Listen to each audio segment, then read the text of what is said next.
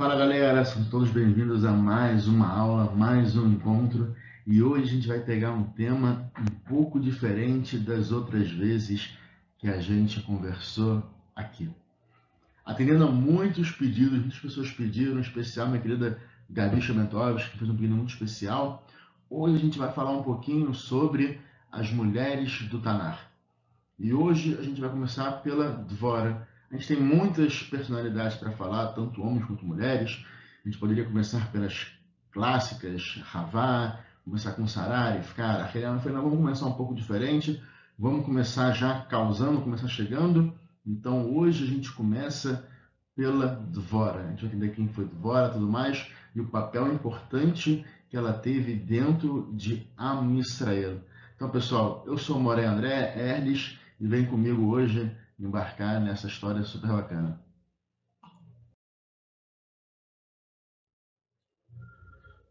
Muito bem.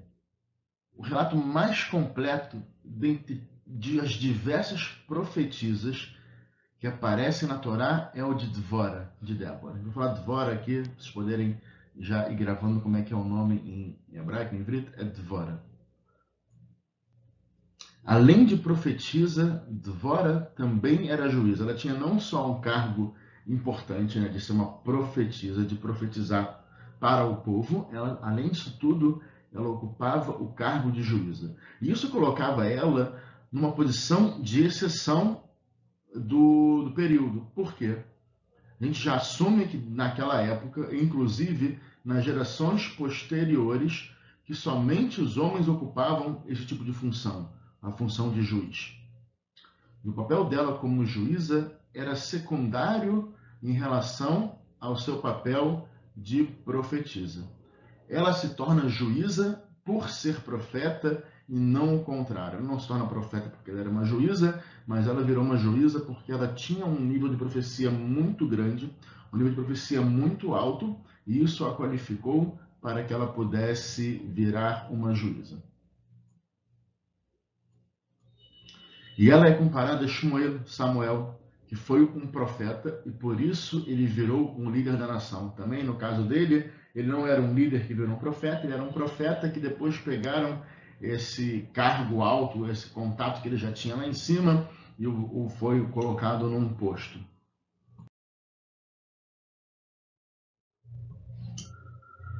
Ela foi diferente de tudo que existiu. Dvora, ela foi excepcional em entre todas as profetisas bíblicas e diferente da figura padrão da mulher vidente no mundo antigo. Ela quebrou todos os paradigmas de tudo que foi maneiro. Os poderes proféticos eles eram comumente associados a mulheres virgens que dominavam o augúrio e a magia. Ou seja, mulheres consagradas à profecia eram liberadas da vida cotidiana. Se a mulher fosse receber uma profecia, ou se ela já tivesse esse instinto para a profecia, ela era afastada do normal, do comum, e ia viver é, isolada para poder dedicar a sua vida né, a profetizar. Ou seja, era comum que elas tivessem que morar em separado, protegida das seduções e tentações de uma vida normal, de modo a que todas as suas energias espirituais e corporais se voltassem para dentro. Tal qual outras profetisas bíblicas, como foi Miriam e Rodá, ela era casada. Tá bom? Miriam foi casada, foi profetisa, Rodá também a profetisa e era casada, assim também Dvora, ela era uma profetisa e também ela era casada. No judaísmo, a profecia não é percebida como uma experiência de indivíduo comum dotado de poderes parapsicológicos. O que isso, que isso quer dizer? É, ou um possuidor de características extraordinárias que só podem se desenvolver à custa da vida. O profeta, pelo judaísmo, o profeta na Torá, ele não era uma pessoa excepcional que vivia enclausurado dentro de uma torre. Era uma pessoa comum, como eu e você. É claro que ela tinha um dom especial, mas ela tinha uma vida normal, ela tinha uma vida social. Assim era a vida de um profeta dentro de Israel.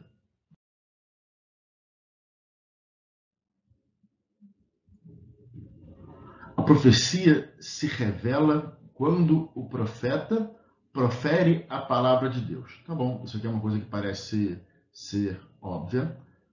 Isso é, ele é feito instrumento de uma força superior e no momento da revelação não pode ser como os outros homens, né? como as outras pessoas. Quando o profeta recebe essa profecia, ele não pode ser igual a todo mundo. Então, quanto mais característica ele tem de, é, de exceção, quanto mais características ele tem boas dentro dele, ele é, tem mais chance de profecia e assim é a maneira melhor dele poder profetizar. A imagem da profetisa como juíza, ela é simplesmente instrutiva e significativa no caso de Dvora. Ela lidava com as questões do dia a dia do povo de Israel, assim como cuidava das questões corriqueiras da sua própria família. Se você fosse olhar a Dvora, ela era uma mulher comum, como eu, como você, como qualquer pessoa. Ela era casada, ela tinha sua família, ela era uma juíza do povo e também ela era uma profetisa.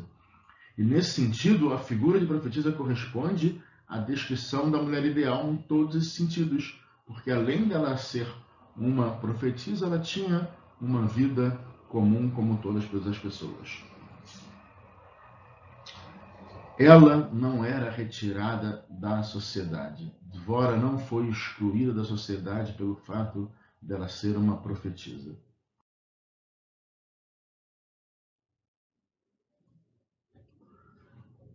Em contraste né, com a virgem clausurada, como eu mencionei um pouco antes, né, que era comum que as pessoas que tivessem esse dom de profecia fossem separadas do restante das pessoas, a gente tem um exemplo da filha de Iftar, que ela é, virou uma profetisa e ela acabou enclausurada e afastada de todo o convívio das pessoas e era como se ela estivesse sofrendo um castigo eterno o fato dela estar vivendo dessa maneira. Por que, ela viveu dessa maneira? A gente vai entender agora um pouquinho. No Sefer Shoftim, conta que Iftar, ele promete para Hashem, antes dele sair para a guerra, que caso ele fosse vitorioso, assim que ele estivesse retornando para casa, a primeira coisa que saísse ao seu encontro seria aquilo que ele iria ofertar para Hashem, no caso uma vitória contra os filhos de Amon. No caso, o que, que acontece? Quando ele está retornando para casa, quem sai para recebê-lo? A sua única filha. Naquela hora, Stark ele fica é, extremamente é, triste e consternado porque ele prometeu para Hashem pela vitória e ele obteve vitória e agora ele teria que dar a filha dele como sacrifício. Porém, a gente sabe que dentro do judaísmo não existe sacrifício humano. Nunca fizemos nenhum sacrifício humano né? seja para poder parar com qualquer praga, para trazer bênção, qualquer coisa que o valha, a gente não faz isso com outro ser humano. Então, como a própria Torá ela já não aprova esse tipo de comportamento, o que acontece com o Istar é que a filha dele ela tem esse sacrifício no sentido de que ela fica isolada e ela acaba é, vivendo nessa clausura.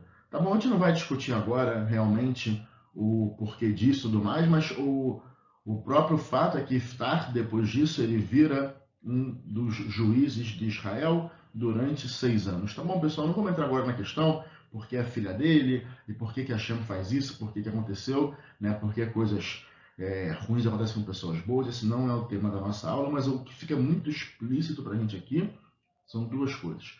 Primeiro, é o cuidado que a gente tem na nossa fala. A gente acha que a gente fala as coisas da boca para fora, às vezes tanto para em relação com a Shem, quanto com em relação ao próximo. A gente está, às vezes está brigando e quer ofender. A gente, ah, mas foi da boca para fora. Não é. Toda vez que a gente fala mal para uma pessoa, a gente fala mal de uma pessoa, a gente fala uma coisa ruim, vem sempre um anjo e fala amém. Então tem que tomar cuidado, porque às vezes a gente pode literalmente estar jogando uma praga em cima da pessoa, colocando uma maldição em cima de uma pessoa, sem nem ter ciência disso. E aqui, no segundo ponto, o, o alto cargo de importância que Iftar tinha não permitia que isso fosse desfeito, tal qual aconteceu com Yaakov. A gente sabe que Rachel morre muito nova, ela só teve dois filhos, Benjamim e Yosef, né? primeiro Yosef, depois Benjamim, e ela vem a falecer no parto de Benjamim, e ela morre também porque Yaakov ele enfrenta o seu sogro e ele fala que aquele que tivesse com os ídolos dele vai é, vai dar a morte para ele, vai morrer. E mal sabia ele que quem estava com isso era Rachel. Então a praga que Jacob lançou, sem saber que era para Rachel, ele não consegue desfazer isso. Tem também lá na minha aula da história do povo de Deus, se você está interessado nessa história, é só dar um clique aí e buscar é, as aulas no nosso canal do YouTube. Uma punição por desonra. A gente vê aqui Dvora ela penaliza o comandante Barak. O que aconteceu aqui? Dvora ela aconselha Barak a mobilizar as tropas para lutar contra o rei Yavim. E Barak reclama, dizendo que Dvora deveria ir junto com ele na guerra. Olha só, estou aqui mobilizando as tropas, você vem junto comigo é, para essa batalha. E assim deveria né, executar o líder final, que a gente sabe que o, o líder final da, da, do, dos inimigos foi Sisra. E conforme foi o seu pedido, assim foi feito, recaiu sobre uma mulher a missão de fazer a execução final, porém isso não recai sobre Dvora, e sim recai sobre Yael. Essa punição, ela revela o lado da natureza de Dvora a aceitação de uma certa divisão nos papéis entre os homens e as mulheres. Tá? Ela falou: olha só, desculpa, é, não vou para a guerra, não é, não é para mim para a guerra, não é para a mulher para a guerra, eu não vou, não, não é porque você está aqui me desafiando. E ela toma o pedido de Barak, na verdade, não como um pedido, mas como uma afronta, como uma ofensa. Ela via como tarefa do homem ir à guerra e ela acaba recusando, declinando esse convite de Baraca. Sua tarefa era inspirar, profetizar e julgar o povo. Ela não era obrigada a ir a nenhum confronto e ir para a guerra. Principalmente, você pode falar assim, ah, mas que, que atitude feia, né? Por que ela não vai? Ela se acha melhor? Não, não é isso. Muito pelo contrário. Devora, além de já ter todo esse cargo de ser profetiza, de ser juíza e de inspirar toda o povo de Israel, todo o Am Israel, ela não perseguia a fama nem a glória atingindo o comando. Ela poderia ter ido, mas não vou, não, não quero, não é, não é para mim isso, não, eu não tenho que estar tá lá. E ela considerou, como eu falei, a tentativa do próprio do, do líder Barak como uma fraqueza dele no, no sentido de afrontá-la. Então, apesar dele sair vitorioso, quem dá a execução final e acaba levando os méritos, né? sabe que é, você tem aí um jogo que foi 3 a 2 é, de um time contra o outro, Brasil, Argentina, jogo tá 2 a 2 e aí vai lá o Zezinho e marca o terceiro gol. Aí todo mundo vem, ó, oh, o Zezinho aqui marcou o terceiro gol, parabéns, foi o herói, ele que deu a vitória pra gente. Na verdade, ele não ia dar a vitória se o primeiro não marcasse o gol e se o segundo também não marcasse gol. Mas o que a gente vai lembrar é aquele que fez o último lance, e assim acontece também nessa situação. Embora ele tenha sido vitorioso, acaba que a, todo o mérito acaba recaindo sobre uma mulher que ela foi Yael. Não vou contar a história de Yael hoje, de repente a gente conta numa próxima aula.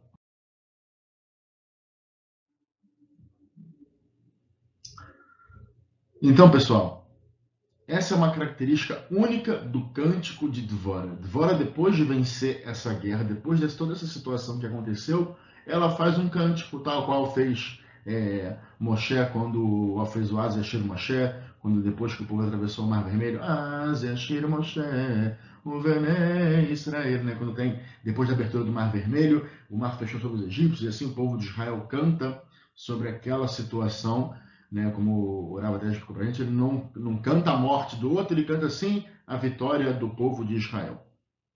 Então, tal qual teve esse cântico, também Dvora faz um cântico sobre a vitória que, afinal de contas, o povo de Israel obteve contra o inimigo. E logo após vencer essa batalha, ela cria esse cântico e a gente vê na escritura desse próprio cântico a faceta da feminilidade quanto o acerto de contas com o povo de Israel. Ela acerta conta com todos os envolvidos. Ela louvou quem foi para a guerra e insultou de maneira mais dura as tribos e clãs que não se juntaram à batalha. Para entender esse ponto, a gente vai ver um pouquinho mais na frente. É especialmente interessante, visto que depois de uma vitória avassaladora, como a que foi, que muda radicalmente a situação política e deveria ser seguido de alegria e não de um balanço sobre o passado. Como eu falei, depois de vencer a batalha, Dvora faz o cântico, onde ela dá um louvor para aqueles que ajudaram a vencer e ela reclama com aqueles que é, não ajudaram ela em nada.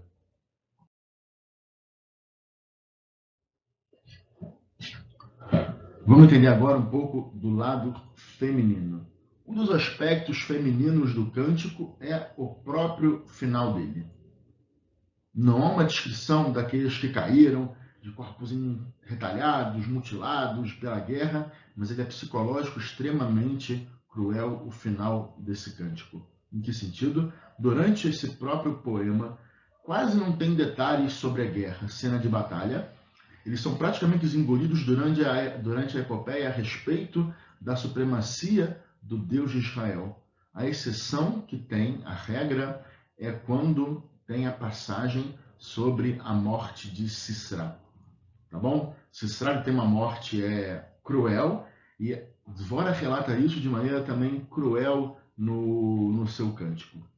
Ela escreve esquematicamente a expectativa da mãe de Sisra à espera de sua volta vitoriosa, sem saber que seu filho já tinha morrido e perdido a guerra. De novo, coisa que não era comum para a época. Os cânticos que a gente tem na Torá, que, são, que foram todos feitos por homens, eles não têm esse nível de detalhes tal qual tem o cântico de Dvoran. Aqui a gente não tem um machado gasto, e sim a finura de uma agulha, né? aquela espetada que não é qualquer pessoa que sabe dar.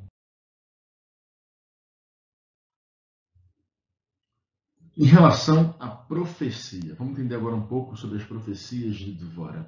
O conteúdo de uma profecia, ela é uma questão de missão, ou seja, o seu estilo e a forma de expressão dependem da essência do próprio profeta. A verdadeira profecia se distingue, entre outras coisas, pelo fato de não haver dois profetas que profetizem da mesma maneira, ou seja, embora a mensagem recaia sobre a pessoa, a maneira que a pessoa vai transmitir essa profecia vai de cada um. E isso era uma das características que diferenciava os profetas. Se uma pessoa profetizasse exatamente a mesma coisa que a outra está falando e fala exatamente igual nas mesmas situações em tudo, então essa pessoa não seria um profeta, seria, no caso, um falso profeta. Isso é comparado tal qual um instrumento musical.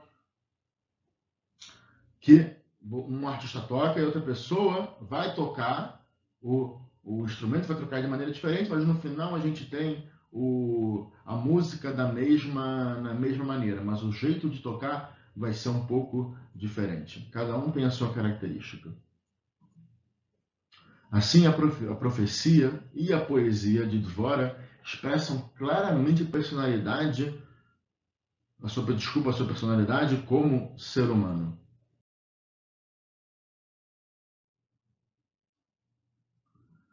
A maioria dos juízes atuava dentro do seu próprio território ou de tribos vizinhas, tá bom? Era comum naquela época, depois que o povo conquistou a terra de Israel, depois que Yoshua entra com o povo na terra de Israel, estamos falando ainda de uma era antes dos reis, então que você ainda não tinha uma liderança completa sobre todo o povo de Israel. Então era comum que cada tribo fizesse a defesa do seu próprio território. Né? Então, as principais guerras que as tribos travavam eram simplesmente é, guerras defensivas e não para é, é, avançar contra o inimigo ou conquistar território. Eles simplesmente estavam ali e se defendiam a investida de cada um e outro. Uma determinada tribo só cuidava da segurança do seu próprio território. E Dvora ela foi excepcional nesse ponto, porque a sua liderança abrangia praticamente todas as tribos de Israel, as tribos de Am Israel. Ela tentou formar uma aliança ampla com objetivo tanto político como militar de grande alcance. Ainda que nem todas as tribos tenham cooperado, e sim seguido o antigo costume que era de que, não, olha só, não vou me meter, se eu estou no sul e a guerra é no norte, isso não é problema meu, problema de quem está no norte. Eles não se viam obrigados a entrar numa guerra que não fossem deles ou que eles não achassem que era deles. Então aqui de novo, a gente vê agora, vai entender aquele cântico de Dvora, quando ela vai agradecer aqueles que se juntaram e ela critica aqueles que não se juntaram. Por que isso? Porque era comum na época, era comum você se envolver somente com é, aqueles que estavam é, nas suas fronteiras.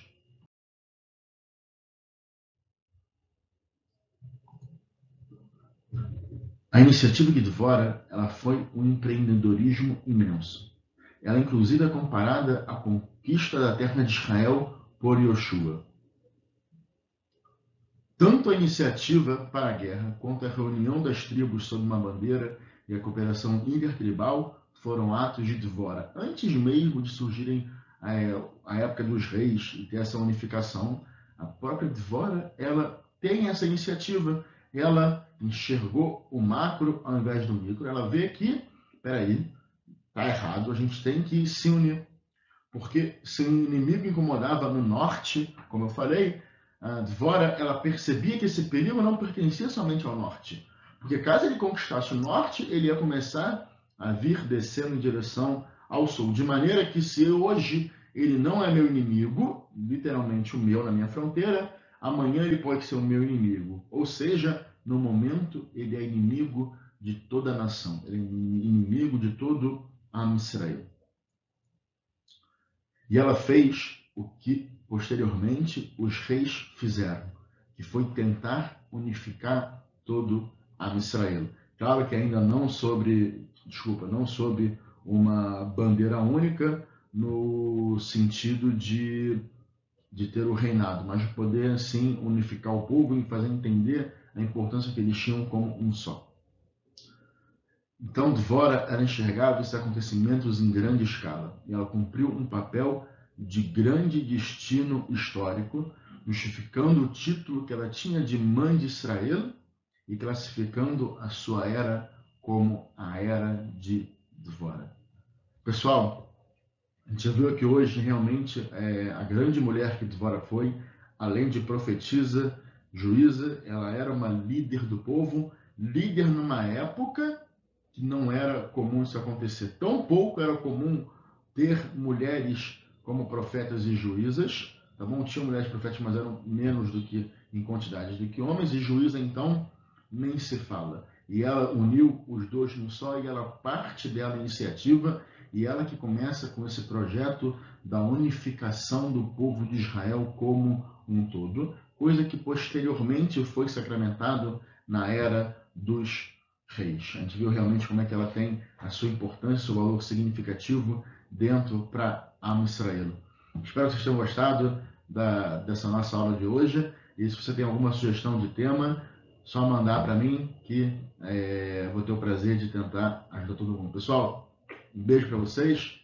Fica aqui meu, meu coraçãozinho, meu like. Saudade de todo mundo. Que a gente possa em breve se encontrar presencialmente.